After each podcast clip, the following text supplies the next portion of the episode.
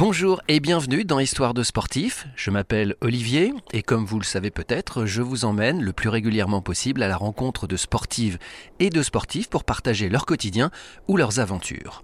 Aujourd'hui, c'est un hors-série qui va nous transporter en Islande sur le glacier Vatnajökull que deux aventuriers ont décidé de traverser. Ils s'appellent Jean et Nicolas, et vous les connaissez peut-être déjà, puisqu'ils ont participé à l'émission Ninja Warrior. Jean, notre compteur du jour, est d'ailleurs l'unique vainqueur français de l'émission. Et je vous propose de chausser les skis de rando, la doudoune, le bonnet, les gants, et on y va pour cette belle aventure. Mais en fait, euh, moi, ce que je retiens, c'est surtout euh, en fait la peur de l'inconnu, parce que le pire, c'était avant d'y aller, on se disait mais dans quoi on s'embarque? On sait rien de ce qui va se passer, et en fait, c'est ça qui est drôle. Donc salut, euh, moi c'est Jean Tesna, je suis ingénieur produit chez, chez Decathlon.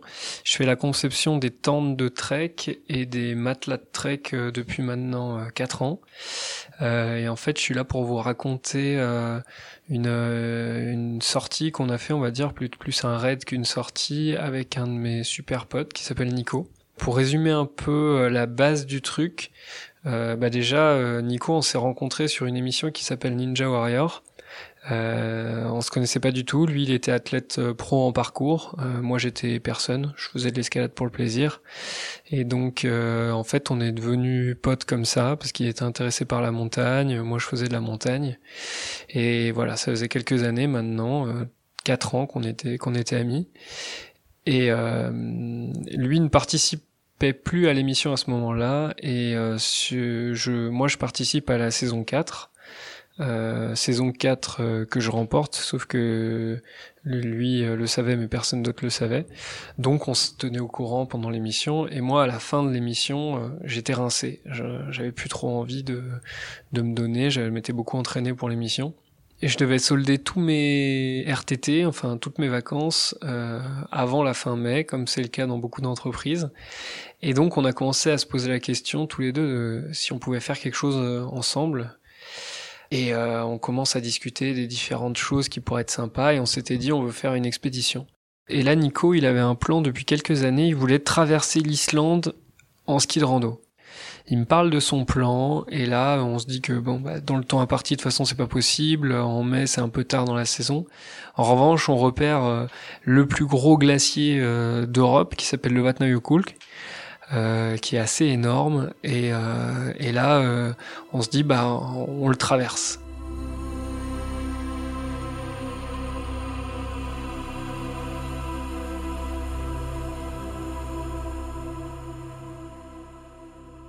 avec Nico, euh, on va se préparer et là on commence à rechercher déjà quelque chose qui est pas très courant euh, et pas très utilisé euh, sous nos latitudes, c'est une poulka.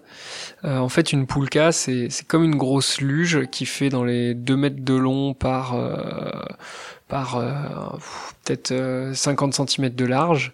Et en fait qu'on accroche derrière soi avec euh, avec une corde et qui permet en fait de de tirer beaucoup de matos parce qu'on est sur de la neige. Et on peut emporter les gens qui emportent beaucoup beaucoup de poids emportent jusqu'à 200 kg mais du coup c'est un peu compliqué à tirer. Et nous on avait prévu de la charger à à 40 kg à peu près. Et donc on remplit les deux poulkas de matos et on monte dans l'avion et on démarre. Enfin Bon allez, on charge tout ça.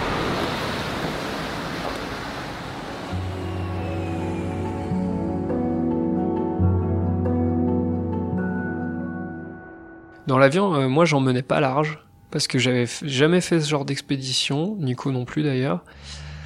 Et on se disait, euh, sur quoi on va tomber? On est quand même super pas organisé, on est complètement à la ramasse. Euh, j'espère que ça va faire quoi. Et puis on savait pas du tout à quoi ressemblait ce type de glacier, si c'était très crevassé, pas très crevassé. On y allait vraiment euh, en mode euh, la fleur au fusil quoi. Et donc on arrive à l'aéroport. Là il y a Flo, donc le contact de Nico, qui vient nous récupérer avec son 4x4. On charge les poulkas sur le sur le toit de la voiture et on démarre. là on avait Déjà, il pleut un petit peu, on se dit ça commence bien. Euh, mais bon, on est parti. Et euh, là, il nous fait les 4-5 heures de route euh, jusqu'à la, jusqu'à la hutte qui est sur le bord du, du, du, glacier. Et là, nous, on espérait trouver la hutte Bah sous la neige. On espérait qu'il y aurait de la neige, comme ça ça nous aurait permis de faire l'approche euh, l'approche euh, avec les poulkas derrière nous à tirer les poulkas. Et en fait, euh, on arrive et là, pas un pet de neige au niveau de la hutte. Et donc on se dit, bon bah là on est mal. Et là, Flo nous explique qu'en fait, aux abords du glacier, il y a ce qu'on appelle des rivières glaciaires. C'est la fonte du glacier qui crée une rivière. C'est des rivières qui font jusqu'à... Nous, elle faisait... il y en avait une qui faisait 7 mètres de large sur 1 mètre 50 de haut d'eau glaciale avec un gros débit. Donc, euh, en fait, il nous dit, bah, en fait, c'est pas sûr que vous réussissiez à passer. Euh, donc, je vous laisse à la hutte et puis bonne chance. Et en fait, comme il n'y avait pas de neige et qu'il y avait une rivière, euh, on savait absolument pas comment on allait pouvoir euh, passer.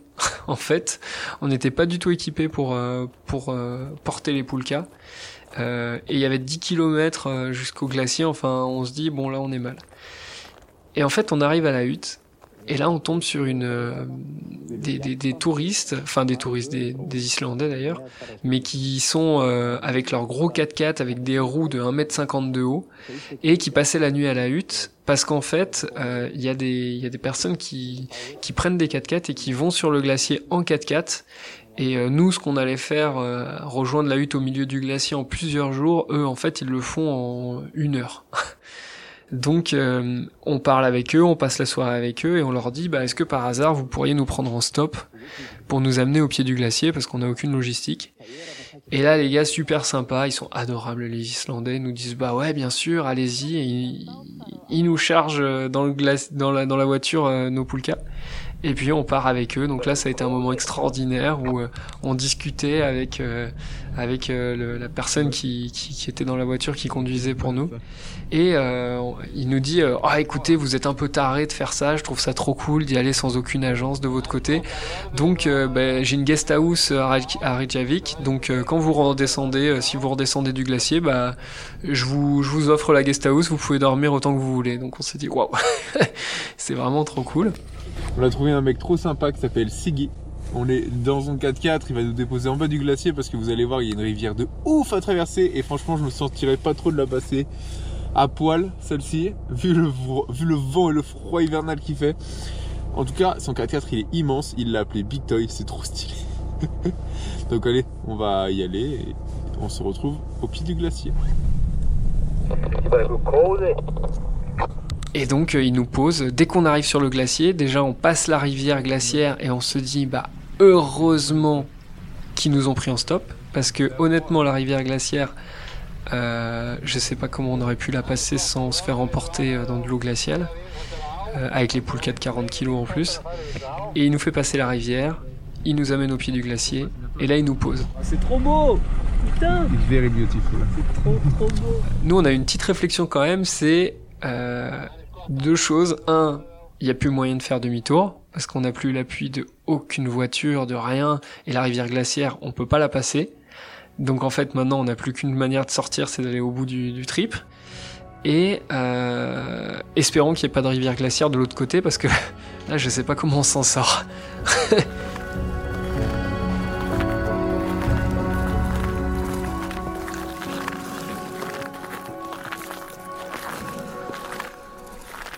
Et donc on attaque on s'était absolument jamais entraîné, on s'était euh, jamais attaché avec la poulka, on n'avait absolument pas eu le temps, on l'avait récupéré juste avant. On commence à avancer. Nico, qui à l'époque vivait à Paris, ne faisait absolument aucun sport d'endurance, était dans le mal total. Et euh, dès le premier jour, ça nous a mis dans le bain. Parce qu'en fait, on a dû faire 500 mètres. Et puis une fois qu'on voit plus le glacier qui est derrière, on regarde ce qu'il y a devant nous. Et là, c'est une étendue de glace blanche, plate, avec aucun repère, il y a rien. C'est juste du blanc à perdre de vue. Et ce qui est impressionnant, c'est qu'on sait jamais où on en est. On sait pas si on a beaucoup avancé, pas beaucoup avancé, on n'en sait rien. Et ce qui est assez spécifique sur ce genre de glacier un peu interminable et tout plat, c'est qu'en fait, euh, quand on fait une randonnée en montagne, quand on fait de l'alpi, on cherche un spot. On cherche un endroit où il y a un petit aplat, on cherche un endroit où, où il y a une petite rivière, un truc sympa pour se poser, euh, qui sont un peu mieux que le reste. Là, ce qui est assez marrant, c'est que, bah, y a rien c'est du plat. Donc en fait, c'est assez perturbant. Moi, ça m'a beaucoup perturbé parce que euh, bah en fait, on a dit allez, on s'arrête là. On a posé les sacs par terre Et puis en fait, il y avait rien de différent ailleurs, donc on s'est juste posé à, à- à l'endroit où on était. On a monté la tente. Et là, on commence à faire de l'eau. Et on fait chauffer, on fait chauffer, on fait chauffer, on fait chauffer. Et en fait, on avait prévu trois bouteilles de 400 grammes de gaz pour faire euh, notre euh, notre nourriture et notre eau pendant euh, le, voyage, enfin le, raid. Et en fait, on a on a quasiment vidé une bouteille dès la première nuit. Donc là, on a un peu paniqué. On a fait notre nuit, on a, on a, on s'est posé, on a, et puis on a discuté. Et là, moi, j'ai dit à Nico, écoute, Nico, là, ça va être compliqué. Le plan de base, on avait prévu de faire dans les euh, 20 km par jour, en tirant des poulkas de 40 kg chacun environ. Et en fait, euh, bah, au vu de ce qu'on avait consommé, je dis, là, Nico, on a prévu euh, la bouffe pour euh, pour 10 jours et le gaz pour euh, enfin pour pour, pour euh, 10 jours aussi mais avec ce qu'on a consommé comme gaz j'ai vraiment peur vraiment que qu'on n'ait pas assez de gaz et, donc il faut qu'on trace faut qu'on aille vite sinon on va manquer de gaz et donc euh, là on, on prend le on discute et on se prend un peu la tête on dit bon si on veut être à la hutte demain soir faut doubler une étape ça veut dire 33 km et je crois 1000 mètres de dénivelé avec les poulkas à la journée. On plie le campement numéro 1. Et là, on a une journée de 30 km. Donc, on finit de démonter tout ça et c'est parti. Donc le lendemain, on lève la tente. Ce qui est assez marrant, c'est qu'en fait le soleil ne se couchait quasiment jamais. Donc euh, il y avait trois heures d'obscurité, on va dire, mais plutôt très clair par euh, jour. Et sinon, euh, sinon il faisait il faisait bien bien bien jour toute la journée. Donc on se lève, on se lève à je sais plus 6 ou 7 heures du matin et on part. Et donc là, voilà, on avance, on avance. C'était, c'était vraiment, euh, vraiment compliqué euh, sur la fin. Et à la fin, on arrive, du coup, on voit le volcan. Ça change vachement parce qu'on a fait du plat, du plat, du plat montant, après quelques petites montées. Et là, on arrive à un truc où ça fait un trou, où il y a des, des fumerolles qui sortent. Et en fait, c'est assez marrant. Et on a, enfin, moi, c'est c'est à ce moment-là que j'ai compris pourquoi on appelait euh, l'Islande euh, le- la, la terre euh, de glace et de feu, je crois. Euh, c'est qu'en fait, euh, c'est un endroit où on est dans la glace et tout d'un coup on va trouver un endroit brûlant avec des fumerolles, avec un volcan en activité. Et donc en fait on arrive sur cette hutte qui est sur un volcan. Et, euh, et donc on rejoint la hutte et, euh, et là super sympa. euh, on arrive, on se pose enfin au chaud avec du gaz pour faire cuire la nourriture. Enfin tout était bien. Il y a un sauna, donc euh, le truc euh, extraordinaire. Et on se rend compte que euh, on se rend compte que on a des ampoules aux pieds monstrueuses. Et là, Nico, il a été euh, extraordinaire parce qu'il avait prévu un truc auquel j'aurais jamais pensé. Il avait pris un paquet de compides. Et en fait, on avait les, pieds, mais vraiment arrachés sur, euh, sur 5 cm de diamètre. Et du coup, euh, on se dit, bon, bon, on pourra pas repartir, ça fait trop mal. Et en fait, on est reparti le lendemain grâce aux compides.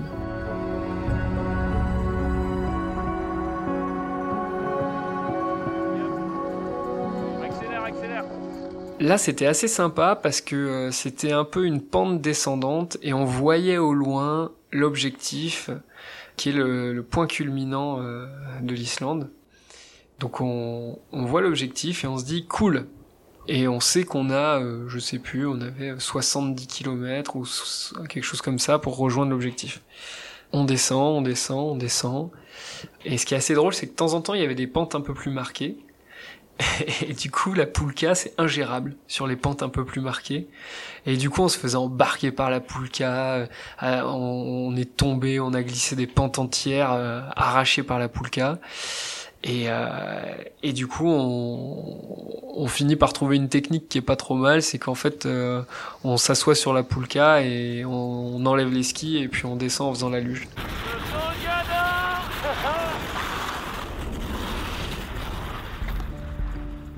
La première journée était, après en quittant le refuge, était extraordinaire. Grand beau temps, pas un pet de vent, il faisait chaud, on était en t-shirt, on était trop bien, on n'avait pas trop mal parce qu'on avait les compites qui nous protégeaient des ampoules. Et en revanche, petit truc, on avait les nez le nez complètement brûlé, mais cramé de chez cramé.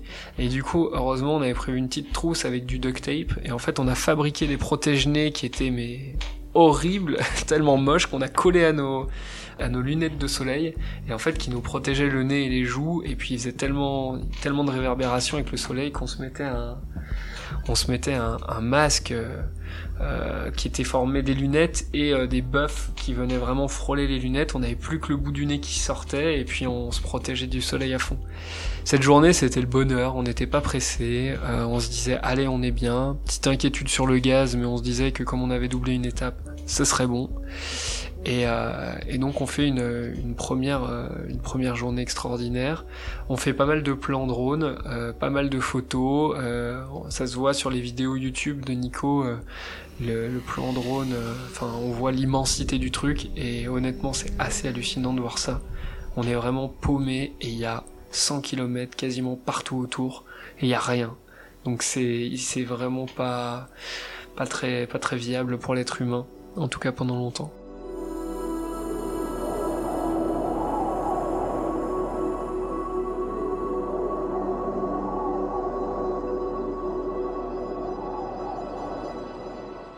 On s'arrête pour un premier bivouac, ça se passe bien. Nico filme un peu pour faire une vidéo sur comment faire un bivouac sur un glacier, donc euh, c'était assez, assez drôle à faire. On expliquait un peu tout ce qu'on vivait.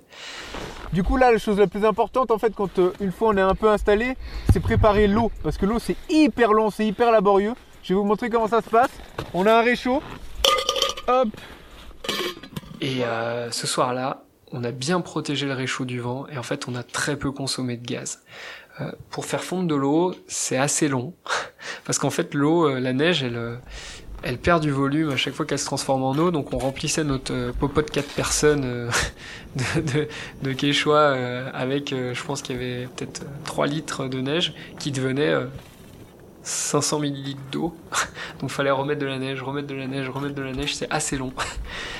et puis voilà, on, passe notre soirée à ça généralement au bivouac.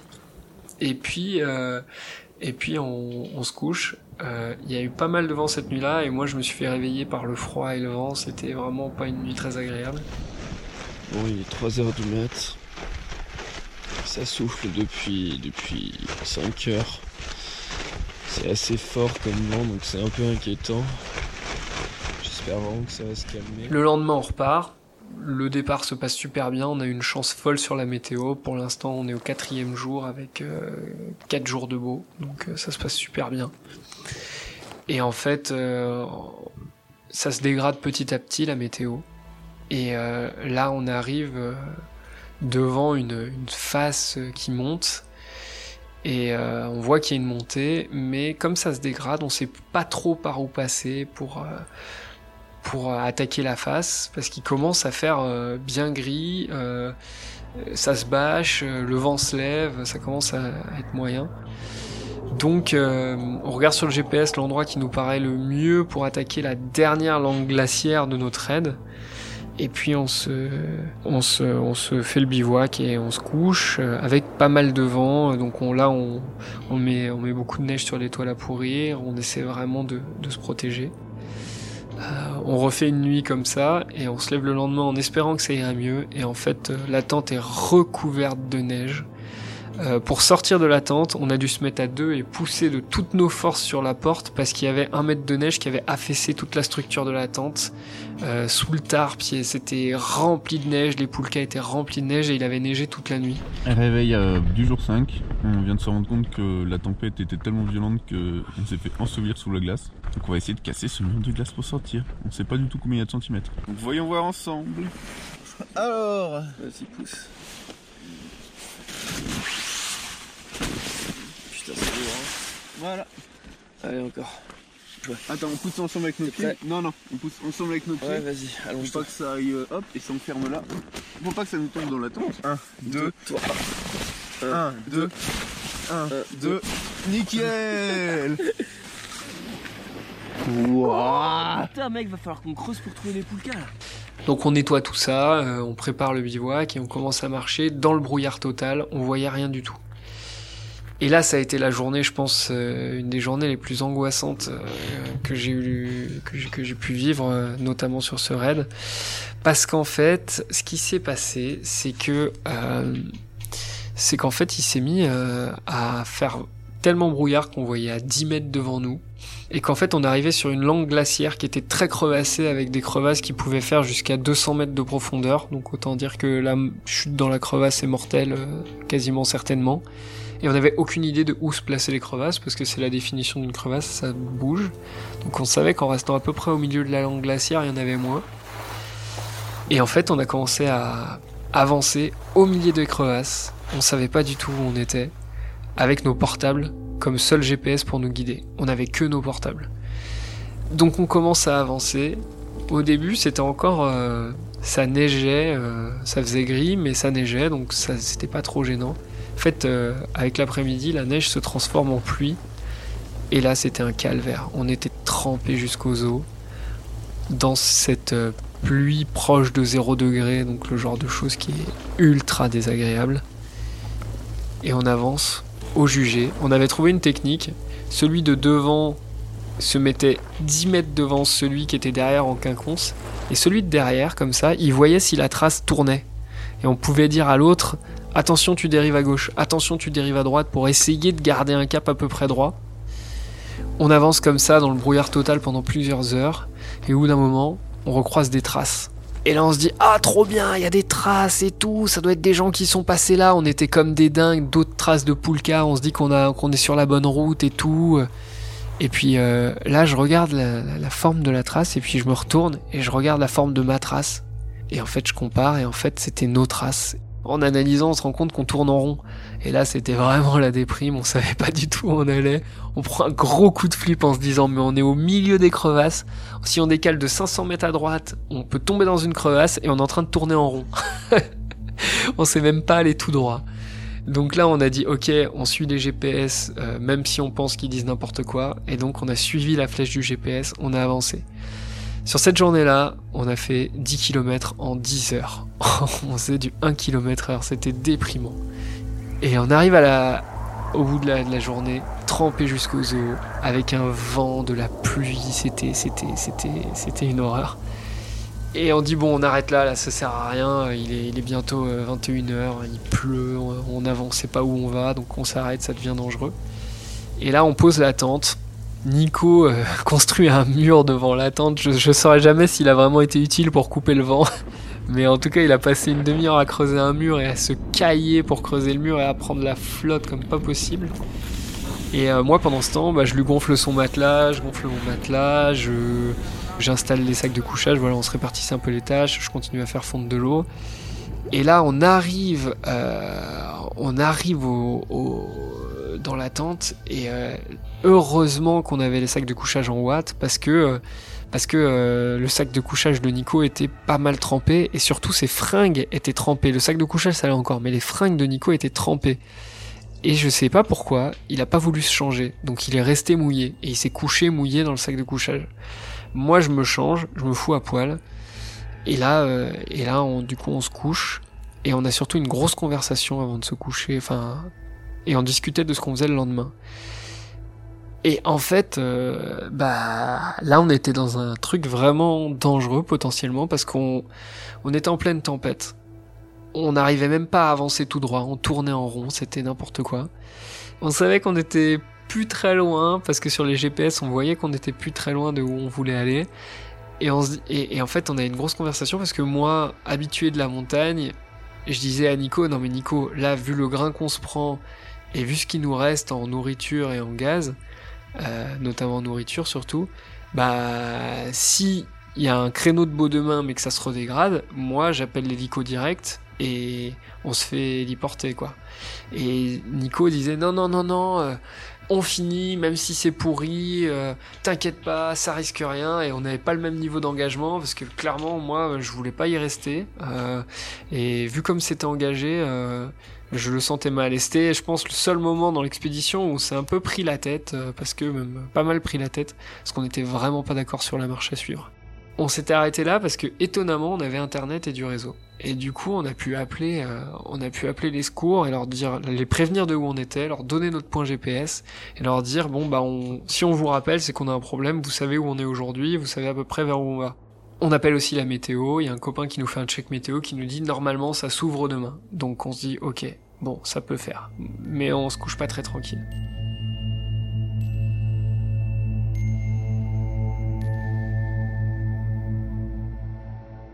on se réveille le matin. Euh, moi, je me souviens très bien de m'être fait la réflexion euh, d'être allé pisser avant d'aller me coucher parce que ça faisait tempête et de m'être dit il faut surtout pas que j'ai envie de repisser donc de pas avoir trop bu la nuit avant de me coucher en me disant il faut surtout pas que j'ai à nouveau envie d'aller pisser parce que si je fais ça je vais être trempé en une seconde en sortant de la tente et ça va être un calvaire toute la nuit donc j'ai fait super gaffe de, de, de pas avoir envie d'aller pisser la nuit et du coup euh, le matin on se lève et là, on voit un voile nuageux, et au bout d'un quart d'heure, on se rend compte qu'il a plutôt tendance à s'éloigner. Et on se dit, oh là là, grand bleu devant. Et là, on se dit, on est sauvé, quoi. Et là, on commence à, regarder euh, la tente. Et en fait, la tente, il avait fait tellement froid qu'elle était recouverte d'une couche de, de, de 5 mm de glace, mais de vraie glace. Et en fait, on avait planté la tente, on la faisait tenir avec les skis qui étaient plantés dans la neige. Et donc, en fait, euh, les skis avec le vent et le froid et l'humidité ambiante parce qu'il avait plu avant, ça avait fait des stalactiques horizontales de 5-10 cm de long qu'on a cassé au piolet. Ça c'est assez drôle à voir sur la vidéo YouTube. On nous voit péter au piolet les stalactiques euh, qui sont sur le ski et gratter la toile de la tente pour enlever toute la glace qu'il y avait dessus. On entend le croch scroch sur la toile de la tente. Vous avez vu Donc ouais, les condis étaient, vraiment pas évidentes et euh, c'est là que je me suis rendu compte que le matos faisait vraiment la différence parce que bah, finalement euh, on l'a plutôt bien vécu euh, même si on a eu un peu froid surtout Nico. Mais c'était des condis c'était c'était pas survivable sans tente quoi. Et puis du coup on repart. On fait 400 mètres, 500 mètres, et au bout de 500 mètres, on tombe sur une énorme crevasse avec une bonne pente juste devant et on a quand même dû euh, enlever les skis et mettre les crampons et traverser au-dessus de la crevasse en mode pas serein, en tenant la poulka pour pas qu'elle nous emmène dans la crevasse. Et là on s'est dit mais heureusement qu'on s'est arrêté là parce qu'on faisait 400 mètres de plus dans le brouillard, potentiellement bah en fait on n'aurait pas vu la crevasse, on aurait essayé de traverser en ski tranquille sans se rendre compte euh, qu'on était sur une pente avec une crevasse en dessous. Et si par malheur il y en avait un qui partait, bah c'était la correctionnelle quoi, la crevasse de 200 mètres. euh, là on, le retrouvait en morceaux si on le retrouvait quoi.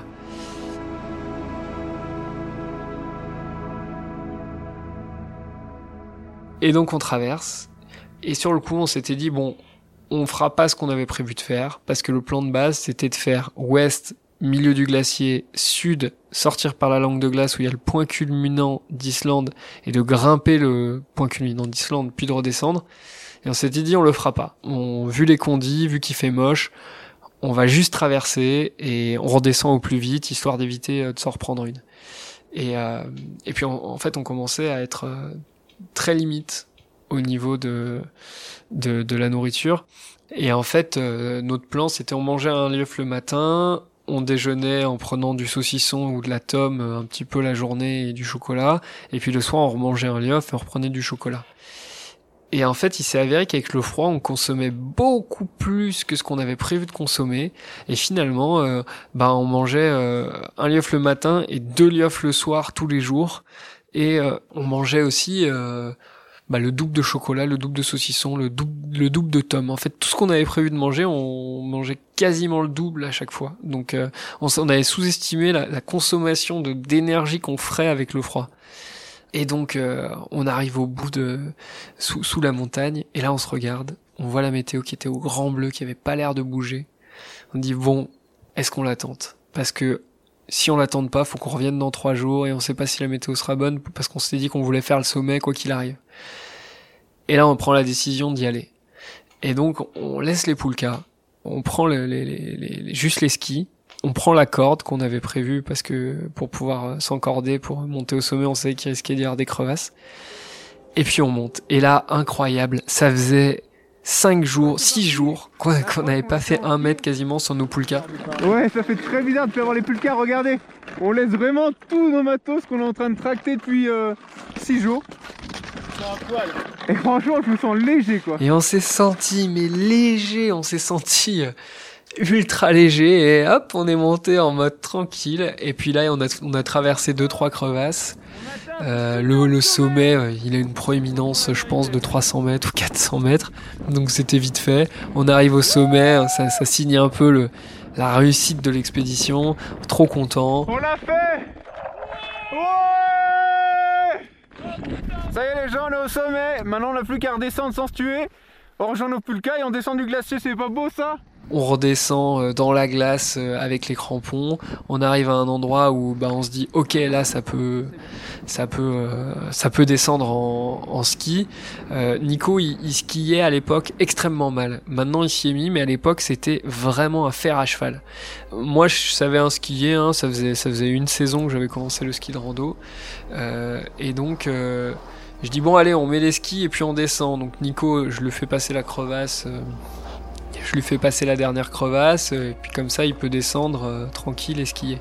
Et puis moi je mets les skis au-dessus de la crevasse, je me désencorde, et puis je, saute plus ou moins, enfin saute la crevasse. Je passe au-dessus de la crevasse qui faisait un petit trou, hop, euh, en ski, et puis je descends, et là, les seuls virages en ski de tout le raid. J'ai fait peut-être 5 virages sur 100 mètres, c'était incroyable, j'avais l'impression de, revivre. Le point culminant d'Islande après avoir traversé un glacier Et, et puis hop, je prends de la vitesse, j'arrive sur les Poulkas qui étaient 100 mètres plus loin, nickel, je me pose. Et, et là j'ai attendu Nico pendant 30 minutes qui était tombé 5 fois, qui pestait, qui disait c'est la merde le ski Et puis, et puis voilà, mais bon c'était bonne ambiance. Je te suis. Vas-y. On se rééquipe. Et là, on part pour la descente. Le début de la descente, il a été assez calvaire parce qu'en fait, il y avait pas mal de crevasses, donc on, on s'était pas encordé, mais on faisait quand même attention de pas trop passer sur des crevasses dangereuses. Et puis, euh, et puis on, on, on se, on se fait, euh, on, on- descendait en tenant le- la poulka qui encore une fois nous entraînait. Mais là, on n'osait pas se mettre en mode luge parce qu'il y avait trop de pentes. Et au bout d'un moment, on finit par arriver sur un truc où c'est un petit peu moins raide. On, se- on se dit là, on va passer en mode luge. Et là, il nous restait, euh, je crois, euh, environ 10 km de jusqu'à atteindre le bas du glacier. Et donc, euh, bah, on se met en mode luge et on part. Je crois qu'on a fait, euh, je sais pas, il restait 3 km. On venait de faire 2 km en, une heure et demie, deux heures, enfin un truc euh, vraiment lent en descente. Et là, en luge, on a fait les, les 3 km restants en 10 minutes. Donc ça, c'était trop fort. On trace, on se marrait, on se regardait, on se filmait, on se marrait, on se poussait. Enfin, c'était trop cool. Nico, euh, bah, chope son ski. euh, Je sais pas trop comment. euh, il y avait une pente ou je sais pas quoi. Il a fait tomber le ski. En tout cas, il a, il a le ski qui a tapé la spatule. Il pète son ski en deux. Donc on se dit bon bah j'espère qu'on aura plus besoin des skis. Heureusement qu'on est sur la descente parce qu'il vient d'éclater son ski. Nico vient de péter son ski et là on arrive sur une partie où il faut un peu se démerder avec les poulkas donc euh, on fait comme on peut. euh. Et puis euh, et puis on descend et on arrive à un moment où bah il y a plus de neige. Il nous reste que euh, des cailloux et de, de, de- de la lave en fait à traverser quoi. C'est pas fini hein. Et ça on n'avait pas prévu. on savait qu'on avait enfin qu'on avait aucune logistique. Normalement les gens ils se font récupérer en 4x4 tout ça et ça on n'avait absolument pas prévu le côté bah on arrive à un moment sans neige. Et là il nous restait 5 km et 800 mètres de dénivelé négatif pour atteindre le bas du glacier et la route qui est en bas du glacier. Et là, on se dit merde, comment on fait? Est-ce qu'on laisse les poulkas et puis on va venir aller chercher? Non, ça c'est trop long, c'est trop compliqué, machin. Moi, j'avais un sac à dos plutôt costaud, donc euh, je prends le sac à dos assez costaud et je sangle le sac à dos sur la poulka. Et je dis bon bah on va porter la poulka comme un sac à dos. Et euh, pour Nico, bah en fait on avait des sangles d'escalade en dynema de 10 mm de large, le truc euh, qui, à mon, explose les épaules. Et puis on lui, on lui équipe sa poulka comme ça. le premier lever de poulka, j'ai essayé de lever la poulka, on l'avait un peu vidé parce qu'on avait mangé tout ça. Mais l'air de rien, finalement, on avait enlevé que l'héliof et un peu de gaz. Donc on était encore à 35 kilos chacun, je pense. 1, 2, vas-y, vas-y, vas-y, et bon, 1, 2, Et, euh, et en plus, euh, c'est haut une poulka, ça fait, ça fait 2 mètres de haut, donc en fait, euh, on commence à... Enfin, j'essaie de me lever, j'y arrive pas, il a fallu que Nico m'aide, j'ai galéré à lever, je dis mais on va jamais y arriver. Je finis par réussir à me lever, je dis bon bah ok, on va faire comme ça. Et en fait, euh, bah, on pouvait faire des tout petits pas parce qu'on avait la poulka qui tapait derrière les mollets, vu qu'elle était super basse, donc c'était une horreur. On pouvait pas la mettre plus haut, sinon elle basculait au-dessus de nous, elle nous emportait. Et puis Nico met sa poulka aussi sur les épaules avec les sangles. Et là, on commence à descendre. On fait 100 mètres. on est obligé de s'arrêter. Puis on repart. On refait 100 mètres. On est obligé de s'arrêter. puis ça a duré comme ça pendant 5 kilomètres. Au bout d'un moment, Nico, il en pouvait plus. Donc je prends sa poulka avec euh, les sangles qui éclatent les épaules. Je fais, je fais quelques centaines de mètres et puis on se rend compte qu'on va pas y arriver comme ça parce que ça fait beaucoup trop mal, on est en train de se découper. Et on prend son petit sac Simon, qui est un sac de 200 grammes, qui est fait pour l'escalade de grande voie et absolument pas censé être résistant et on se dit bon tant pis si on l'explose, on, on essaie. Et on attache le sac à la poulka et, et en fait, bah le sac il l'utilise toujours. Son sac ça fait ça fait deux ans et il a porté la poulka de 35 kilos. Donc je pense qu'au niveau de la résistance du, on est on est bien, on est large au niveau de la résistance du sac. On voit la route tout au fond là, mais je pense qu'il y a encore un paquet de kilomètres. On a mis 5 heures à descendre 5 km. Un truc qui normalement aurait dû se faire en une demi-heure, je pense. Et à la fin, on arrive euh, sur la route. Les 100 derniers mètres, on n'en pouvait plus. Et on gueulait et, et on était comme des fous. Ouais La route Et là, on se dit bon bah faut faire du stop. Alors, on avait on faisait du stop sur un bord de route où il y avait une voiture toutes les tous les 20 minutes qui passaient avec deux poulkas de 35 kilos chacune. On se dit bon nos chances de réussir à faire du stop sont faibles, mais on est en bas du glacier donc euh, on s'en fout.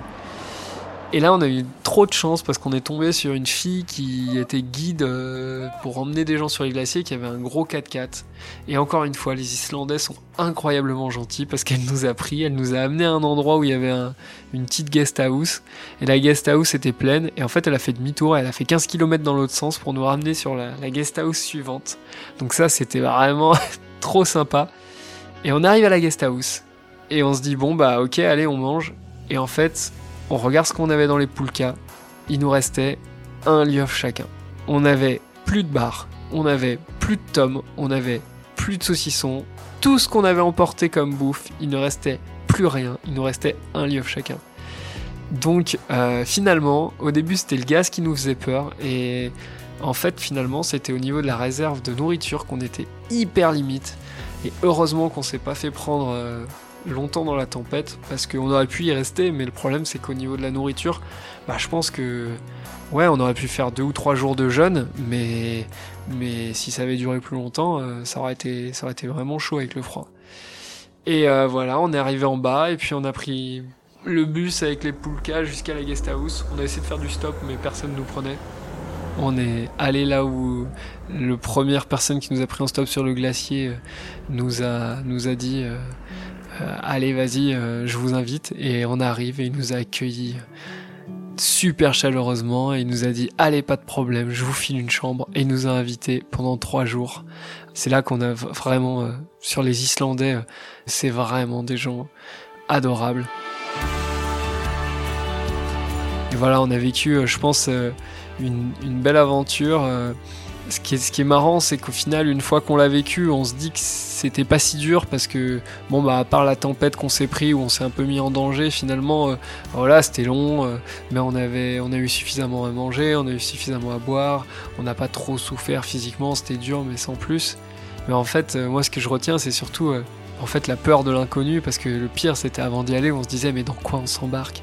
On n'a rien, on n'a pas de soutien, on sait pas comment on arrive sur le glacier, on sait pas comment on redescend du glacier, on sait pas s'il y a des crevasses, on sait rien de ce qui va se passer et en fait c'est ça qui est drôle, c'est de se dire le moment le plus flippant finalement c'est avant et puis une fois qu'on est dessus, euh, bah on fait notre vie et en fait quand on regarde en arrière euh, c'est souvent euh, juste des bons souvenirs et même les moments durs ça devient des bons souvenirs mais on se dit c'était pas si dur euh. après bon parce que ça s'est bien passé mais voilà On l'a fait